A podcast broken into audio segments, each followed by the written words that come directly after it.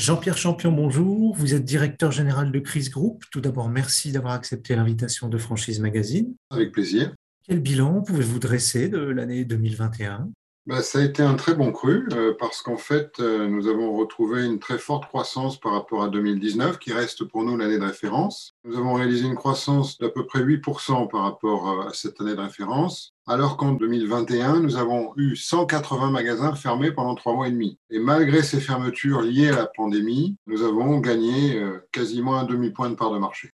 Où en est votre développement sur vos différentes enseignes et quels sont vos objectifs d'ouverture pour 2022 alors en 2021, nous avons une année euh, record avec plus de 70 ouvertures, ce qui est pour notre taille de réseau, bien que nous soyons le numéro un, ce qui est quand même considérable, surtout dans une année euh, aussi particulière, ou en tout cas sur ces deux années euh, aussi entachées des effets de la pandémie. Alors pour l'année 2022, nous visons une soixantaine d'ouvertures.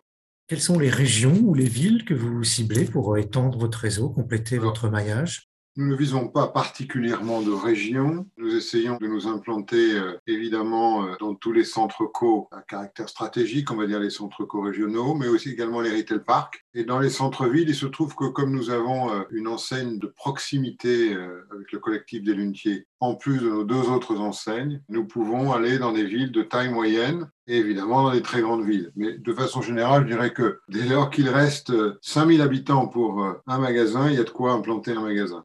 Quels sont les critères pour devenir adhérent au Chris Group, pour rejoindre une de vos enseignes?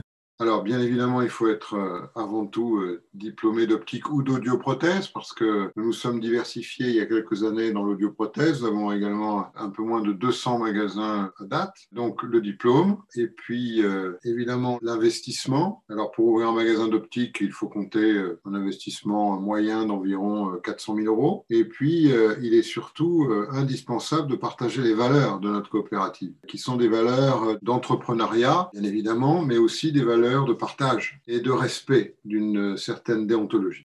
Comment se déroule la formation vos nouveaux adhérents?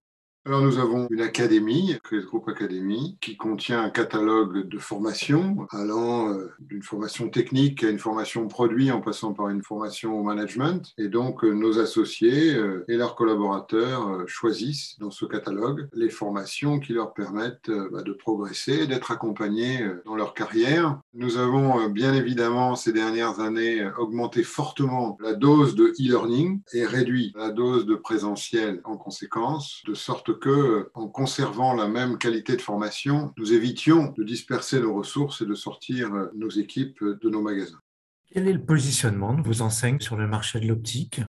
Alors, nous avons en fait un portefeuille de trois marques d'optique et une marque d'audition. Alors, sur les trois marques d'optique, nous avons évidemment l'enseigne flagship Chris, qui a un positionnement more value for money, c'est-à-dire euh, pour un même prix en donner plus, soit euh, plus de marques, soit plus de services, soit plus de technologie, s'agissant des verres. La deuxième enseigne est une enseigne Smart Cost, Do, qui a, comme son nom l'indique, un positionnement prix, où nous cherchons des budgets à peu près entre la moitié et les deux tiers du budget moyen français. Et enfin, une enseigne de proximité, le collectif des lunetiers, on dit même d'ultra proximité, qui s'implante plutôt dans des centres-villes de taille moyenne et qui privilégie non seulement la proximité géographique, mais la proximité relationnelle avec l'opticien. Ça, c'est pour les trois enseignes d'optique. Et nous avons également une enseigne d'audition, Chris Audition, qui, dans la majeure partie des cas, euh, s'installe dans un magasin d'optique, dans un espace audition euh, à l'intérieur d'un magasin d'optique, mais dans certains cas aussi, on peut ouvrir euh, des centres exclusifs d'audition à la marque Chris Audition.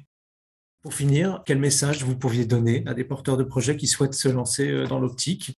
D'abord que c'est la coopérative qu'il faut choisir. La coopérative, c'est un lieu d'expression pour des entrepreneurs qui ont envie de partager. Il se trouve qu'un associé d'une coopérative est en même temps actionnaire de sa coopérative. Donc ce n'est pas du tout le même rapport à la tête de réseau qu'on peut trouver dans un système franchisé. Ensuite, je leur dirais que s'ils ont envie de rejoindre une coopérative dans l'optique, eh bien, Chris Group figure évidemment parmi les enseignes les plus attractives. D'abord parce que Chris Group a une position de leader avec 16% de part de marché, un portefeuille de trois enseignes d'optique et une enseigne d'audition. Ensuite, parce que c'est sur le marché français le seul groupement qui est à la fois commerçant et producteur, puisque nous produisons nous-mêmes nos verres euh, en France, donc avec le label Origine France garantie, ce qui nous permet d'être très compétitifs et très indépendants Et enfin, euh, eh bien, je dirais euh, aux candidats qu'on retrouve dans cette coopérative euh, un esprit de corps, une grande solidarité entre les membres, une volonté de s'aider, une volonté d'échanger les best practices, et puis,